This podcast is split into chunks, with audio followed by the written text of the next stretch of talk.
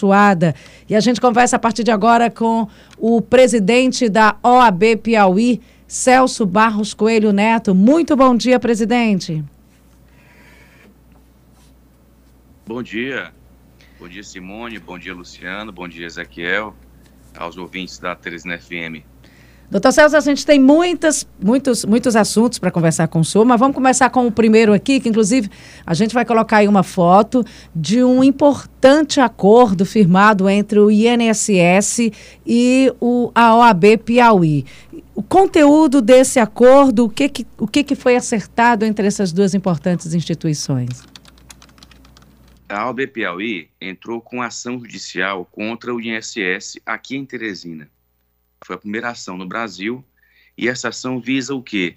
Visa com que os analfabetos, os deficientes visuais, as pessoas sem condições econômicas, que elas possam ajuizar uma ação, ou mesmo junto ao INSS administrativamente, sem necessidade de ir ao cartório e fazer ali uma procuração, chamada procuração pública.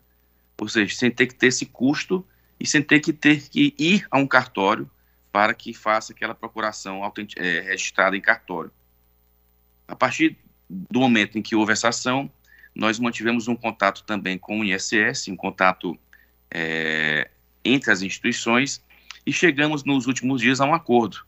Esse acordo com o ISS é justamente atendendo à reivindicação da UAB Piauí, no sentido de que essas pessoas com necessidade, essas pessoas analfabetas, as pessoas que têm deficiência visual, elas não precisam mais ir ao cartório, basta elas fazerem um documento mesmo pessoal, assinando a rogo, com duas testemunhas, e aí ela poderá fazer é, qualquer tipo de tratativa junto ao INSS.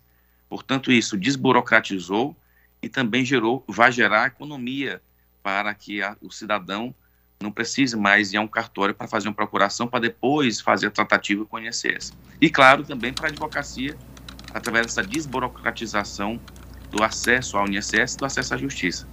Por ser uma ação na Justiça Federal, Simone, essa ação, quando homologado o acordo, esse acordo foi feito na última quinta-feira, deve ser homologado na Justiça nesses próximos, nesses, nesses dias, e esse acordo vale para o Brasil todo, por ter uma jurisdição aí é, de âmbito nacional, por envolver duas autarquias federais que é, que são a, a, o INSS e a OAB Piauí. E aí a OAB Nacional ela também encampou essa nossa ideia, ela encampou essa nossa ideia e isso está valendo para todo o sistema OAB e para todo o INSS, no Brasil todo. Então, do Piauí para o Brasil. Parabéns pela iniciativa. Tudo que vem é, é, economia de tempo, economia de dinheiro, desburocratiza, agiliza, tudo é muito bem-vindo. Agora vamos falar de um outro assunto. Parabéns pela iniciativa, né? Tanto é que foi abraçada por todas é, em todo o Brasil. Ah, que mais iniciativas exatamente. como essas venham, porque, é, nossa, é, parece uma um detalhe, mas é um detalhe muito importante e agiliza e facilita muito a vida dessas pessoas. Um outro assunto, é, tem muita coisa para falar de OAB. Vamos falar agora de a vaga deixada pelo desembargador, né, Luiz Gonzaga Brandão de Carvalho, que vai deixar o, o TJ Piauí, e agora um outro processo dentro da OAB. Como é que está esse processo? Como é que estão tá as conversas, o andamento é, desse, desse importante momento, que é um momento importante, né? A vaga de um desembargador. Exato. É, existe um sistema é, no Brasil de que um quinto das vagas de desembargadores pertencem a, ao Ministério Público e à Ordem dos Advogados. Então, de cada 10 desembargadores, um quinto, ou seja, dois, são um da OAB e um do Ministério Público. E o Ministério Público tem as suas regras de eleição desse representante, as regras internas lá, e a OAB tem as suas regras internas. Como é que é a regra da OAB? Que nós aprovamos é, nos últimos, neste ano nós aprovamos essa regra. Os 16 mil advogados votarão nos seus representantes. Esses representantes serão votados, do, os 12 mais votados vão para o Conselho Seccional, que eu presido. O Conselho Seccional são 34 membros que votam e mais sete ex-presidentes, ou seja, um colégio de 41 membros do Conselho. Esses 41 membros, diante dos 12 que foram escolhidos pelo, por todos os advogados, esses 41 membros que formam o Conselho, eles irão selecionar seis. E esses seis advogados serão levados é, pela OAB para o Tribunal de Justiça. O Tribunal de Justiça recebe os seis, recebe os seis e deixa apenas três para mandar para o governador e o governador recebe os três e escolhe um. Então, é um processo com três fases, aliás, com quatro fases, né? Uma, votação geral dos advogados, a outra a votação pelo Conselho Seccional, que foi eleito em 2018, e a votação do Tribunal de Justiça dos membros do tribunal, que lá são, no caso, serão, no caso, 19 membros do tribunal, porque um estará aposentado, que é o Eduardo Brandão. Então, lá, depois, manda para o governador. É um processo complexo. É, já existe uma comissão eleitoral que está tratando dos procedimentos mais específicos, mais detalhados para isso. O edital deve sair nos próximos dias. E aí, qualquer advogado que tenha 10 anos de inscrição pode é, fazer a sua inscrição e concorrer para, para a vaga do quinto constitucional chamado. É, presidente, bom dia, Luciano. Bom é, dia. É, o processo ainda não foi iniciado, né? E saber também se os quem faz parte do conselho se pode ser candidato também à vaga de desembargador.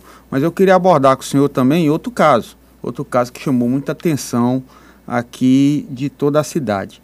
O caso do advogado Gerson Moura Costa, que foi preso em decorrência de um estupro ou, a, a, uma faxineira no apartamento dele que já tem outras, é, é, no caso seria reincidências, né? É, eu queria saber do doutor Celso, se, quais as providências adotadas pela OAB, a gente já soube que houve a suspensão da carteira dele, da possibilidade dele estar advogando agora, e nem poderia porque está preso, e quais são as outras providências que podem ser adotadas em relação a esse caso? É, com relação ainda à questão de desembargador, é, existe uma, uma regra na OAB, uma regra interna, um provimento chamado resolução da OAB.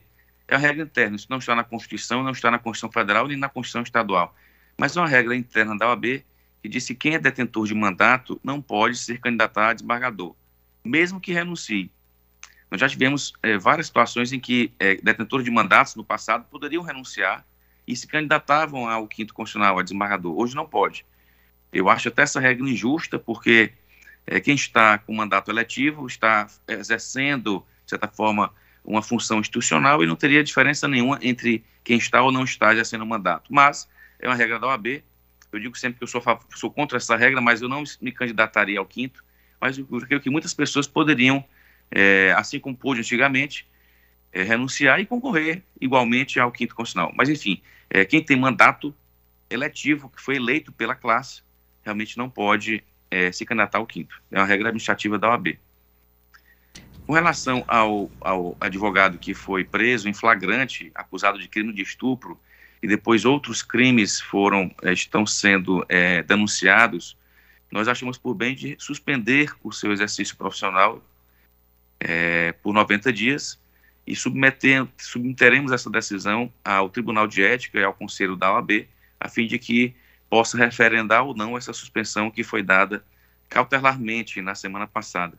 É uma situação excepcional, é uma situação que não é, não é normal nem usual, mas é, em função de um poder geral de cautela, de uma cautela que deve ter para preservar a instituição, evitar que, mesmo estando preso, mas podendo ser solto a qualquer momento, evitar que ele continue né, tendo contato com as pessoas, no caso com clientes, com, com pessoas que ele que possam, é, de certa forma, é, ensejar uma, uma, algum tipo de risco profissionalmente falando.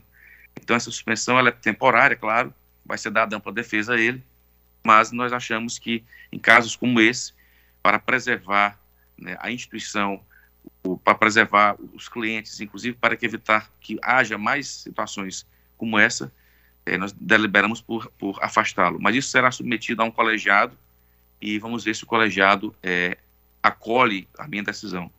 É, em última instância, a, a, não é o caso dele ainda, é, é, só temporário. Em última instância, um profissional em que haja essa, esse julgamento, ele perde o registro. Isso é comum acontecer no AB? Tivemos quantos casos que o senhor possa nos, nos informar? Dessa última é instância de advogado que, por algum motivo, chegou a perder o registro e foi expulso da ordem?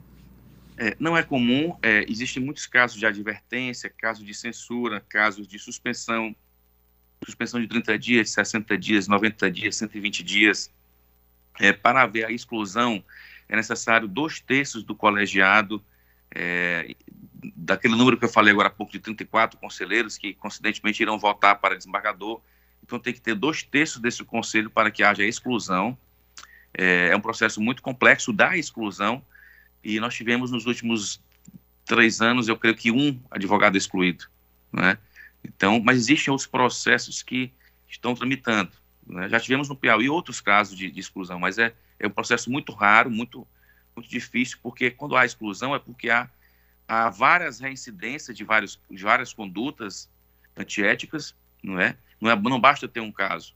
O caso desse advogado, já há outras condutas praticadas por ele e outros julgamentos dentro da própria OAB. Ele já foi suspenso outra vez, já recursos dele pendentes, então ele já é reincidente. É, presidente, você tem e ideia. Pode acontecer, e pode acontecer a exclusão, né? Mas é uma coisa que é outro processo. Mas você tem ideia de quantos processos estão em andamento e qual é o caso mais recorrente com relação a essas denúncias contra advogados que vão para o Tribunal de Ética? É, nós tivemos, é, o caso mais recorrente é, diz respeito à prestação de contas, né? É, às vezes o colega não, até mesmo por, por algum problema, desorganização, ou por mesmo por às vezes falta de contato com o cliente, o cliente é, não, não, se, não se contata mais o cliente, e aí há um problema, de, às vezes, de prestação de contas. E aí a abertura de um processo, a ampla defesa, em geral o colega presta contas e o processo é até extinto. Mas em geral o que tem muito é, é relacionado a isso. Agora, no caso do advogado Jefferson Moura, são condutas gravíssimas. O crime é hediondo, não só com uma vítima, outras vítimas já se apresentaram, já prestaram depoimento da delegacia da mulher. E tem a questão também de um assassinato, e, enfim. E o senhor já está me dizendo aí questões administrativas também dentro do âmbito da ordem. Então, é um. Exato. Nós temos aí. É, uma, é substancial o que, a, a, a, o, que, o que recai sobre contra ele. É, é a situação realmente muito é, difícil, né? São crimes, coisas bárbaras, né? E a gente tem que, de certa forma, dar uma resposta no âmbito profissional também que não não não não, não no nosso, no nosso quadro de profissionais de advogado, nós não podemos ter pessoas que têm esse tipo de, de conduta, né? Claro, obviamente. É, nós temos. Você quer ainda falar não, sobre eu, eu queria fazer um questionamento do doutor Celso, se ele tem uma ideia, para ter uma ideia do universo, que o número de advogados que temos e, e quantos respondem por algum tipo de, de má conduta, como ele colocou. O senhor tem noção de número ou percentual? Não, não, assim, percentual é difícil, porque tem alguns colegas que respondem a três ou quatro, né? Hum. Mas, assim, é um número pequeno, assim, proporcionalmente é um número pequeno. Nós somos 16 mil advogados, é um número muito pequeno, assim, proporcionalmente, não tem assim dado, mas o que existe, às vezes, é, são reiterações para alguns colegas, entendeu? Então, a, a ordem mantém a ordem. É, Tem ordem na não ordem. É fácil, porque não é fácil você julgar seus próprios colegas, seus próprios pares, mas existem situações em que nós temos que realmente cortar na própria carne. Isso acontece nas outras instituições, no Conselho de Medicina, né, na, nas, no Ministério Público, no, no, Judiciário, às vezes um juiz é aposentado compulsoriamente, né, que é a pena máxima para o juiz. Então, realmente, isso pode acontecer, infelizmente. Porque antes de ser advogado é um, é um ser humano, né? E aí Exato. é passível a erro. Eu ia aproveitar aqui a presença do doutor Celso. Nós estávamos discutindo aqui, doutor Celso, o aumento, é, quase o triplo do, do valor para o fundo eleitoral. Foi aprovado recentemente no Congresso Nacional e passou de 2 bilhões para 5,7 bilhões o financiamento das eleições no ano que vem com recurso público. Isso indignou muita gente. A OAB tem algum posicionamento a respeito? Ora, nós, nós estamos avaliando, inclusive a OAB Nacional também está fazendo avaliação para que até mesmo a medida judicial, se for o caso, diante dessa análise, seja proposta ou mesmo a nossa inquietude, a nossa insatisfação com relação a isso, porque o fundo eleitoral ele serve, serve justamente para que não haja é, recursos privados de investimento em campanha. Né? Então, até que ponto isso também não estaria andando em paralelo com a soma montante altíssimo de recursos públicos, mas também montante altíssimo de recursos privados. Então, é, está sendo estudado isso no âmbito nacional, porque aí é uma matéria de cunho nacional, né? ela escapa, ela extrapola a questão local, até porque é, é, é uma, é um assunto nacional, e a OAB Nacional está debruçada nessa temática, Luciano.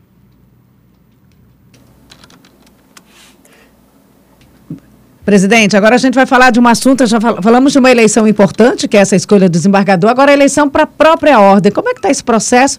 A gente. Aí você vai dizer, ah, ainda não começou, mas a gente vê muita gente já se mexendo, já há uma movimentação muito grande de conversas, né? Que é tudo começa a partir das conversas, e a gente já vê muita gente com o discurso pronto e se posicionando fortemente. É um bocado de pré-candidato, né? Pré-candidato, mas uns pré-candidatos assim com, com muitas cores das tintas, assim, carregando realmente na, na, nas proposições e nas opiniões e nas propostas. Pois é, é, é, esse ano será a eleição da OAB no final do mês de novembro, portanto, né, ainda é, um, um, calendário ainda a ser estabelecido, né, criação da comissão eleitoral, as datas de registro, o registro é, é, é em outubro, a pré-campanha é em setembro, é, alguns candidatos já estão aí realmente lançando seus nomes e nós estamos com muita é, atenção a esse todo, a esse processo. Não existe como se criar uma fórmula para resolver os problemas é, do Piauí, mas existem discussões, existem diálogos, existem debates para que se melhorem os serviços da, da OAB, melhorem os serviços do judiciário, que a OAB mantenha o seu papel de ser uma grande aliada da sociedade. E eu creio que essas discussões no momento de eleição são muito importantes. Né? E nós iremos participar, sim, da eleição, é, levando o nosso movimento, a nossa gestão, os representantes da gestão, para discutirem e verem realmente quais os melhores caminhos para a UAB. A eleição de três em três anos, bom que fosse de ano em ano, para que as pessoas que estão aí, às vezes, é, querendo discutir algumas situações em que nós não resolvemos no estalar dos dedos. Nós estamos numa pandemia severa, mais de 500 mortes aqui no Piauí, com milhares de mortes, não passamos dela ainda. É, a nossa gestão, de, como não poderia ser diferente, desde março do ano passado, portanto, em sua boa parte, foi atingida pela pandemia, mas nós estamos trabalhando, vendo o melhor caminho a seguir nessas eleições. O certo é que nós participaremos sim, Simone e Luciano, já adiantando aqui a, ao assunto, nós iremos participar ativamente desse processo eleitoral. Agora, presidente, é, é, colocando aí a saia justa, como é que o senhor avalia a sua gestão? Porque se, se autoavaliar geralmente é muito complicado. E também quem será o seu ou a sua candidata à presidência para lhe suceder? Olha, a, eu creio que a gestão é feita de várias mãos. A nossa também é feita de várias mãos. Nós fizemos muitas ações é, concretas e também as imateriais. É, o resgate da OAB para o protagonismo social em várias causas sociais, é, na área da, do idoso, na área das pessoas, das crianças, é, na merenda escolar, no meio ambiente, na educação jurídica, analisando cursos de direito que estão se inserindo no Piauí, é, lidando com a segurança pública, com o sistema penitenciário, com o judiciário, construção de regionais é, em Piripiri, em Oeiras, com Jesus, São Raimundo, é, criando duas, duas subseções de Esperantina São João. Fizemos pela primeira vez no Piauí e é a única entidade da OAB que faz no Brasil duas pós-gratuitas que atingem mais de 3 mil advogados de forma gratuitamente. Assim, tem, tem muitos acertos, tem muitos pontos positivos, é? como toda e qualquer gestão. A gestão da nossa casa tem pontos positivos e negativos, uma gestão pública, uma gestão de uma instituição também tem. E vamos sempre discutir isso, né? É, ver quem melhor representa essa gestão para que seja realmente o condutor é, do, das ações da gestão. Nós temos muita tranquilidade quanto a isso e vamos para o debate né, enriquecedor né, levando a importância que tem a Ordem dos Advogados do Brasil para o Piauí para, e para o Brasil. Agora, né, Simone, acabou fala, acabamos de falar nessa ação civil pública movida aqui no Piauí, por que, que outras não moveram? Porque não tiveram ideia, não tiveram a sensibilidade, né? a proatividade que nós tivemos. Então, são ações como a AB, mesmo diante da pandemia, de ter um contato diário com, com seus representantes, que são os advogados, as advogadas, e com a sociedade. Agora, é, ele estamos... não, deu nem a nota e nem disse o nome, né?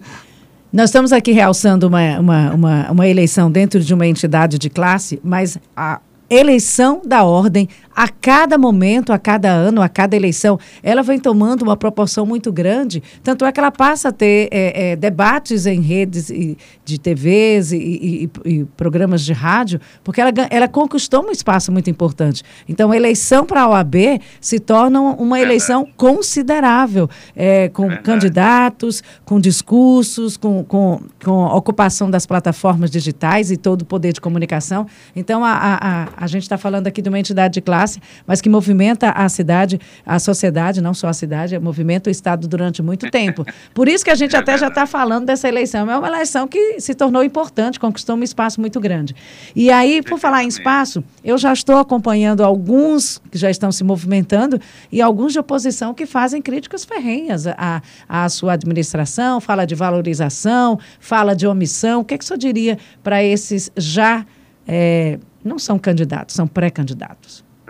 Bem, eu vejo algumas situações de incoerência, né? De alguns colegas que não têm a coerência de, de por que não fez, porque, porque não fez se ele estaria participando da gestão, porque também não fez, né? Então, às vezes, a gente tem que ser coerente. Muitas vezes nós temos que ser coerente. A incoerência tem que ser, às vezes, uma exceção das exceções. Então, a, a coerência tem que fazer parte do nosso dia a dia. Se você critica porque não fez, mas onde você estava por não participar disso? Então, a, a coerência no discurso é muito importante no processo eleitoral.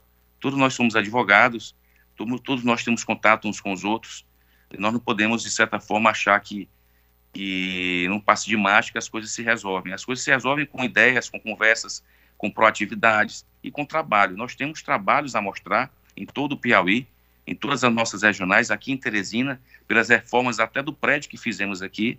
E, claro, é, quem critica também tem que ser passível à crítica. Vamos conversar, dialogar e rebater algumas críticas, aceitar outras, é, dar novas ideias, né? E sem desconsiderar a pandemia. A pandemia, desde março de 2020, ela está assolando toda e qualquer instituição, assim como está assolando a humanidade. Nós não podemos esquecer disso. Porque é muito fácil você chegar no microfone, chegar na tribuna e dizer por que não fez, né? Mas só que essa pessoa deve estar morando no Piauí, deve estar passível de, dos efeitos da pandemia, e essa pandemia ela, ela, ela foi muito drástica, ainda está sendo muito drástica, inclusive com as próprias gestões de todas as instituições públicas ou privadas. Presidente, é, logo após esse processo, geralmente há uma união da classe ou continua aquela dicotomia, há aquele pessoal que é situação, oposição? Lá ou... não, vamos, vamos ser sinceros que você sabe disso, né? a, a tinta é que... lá é forte.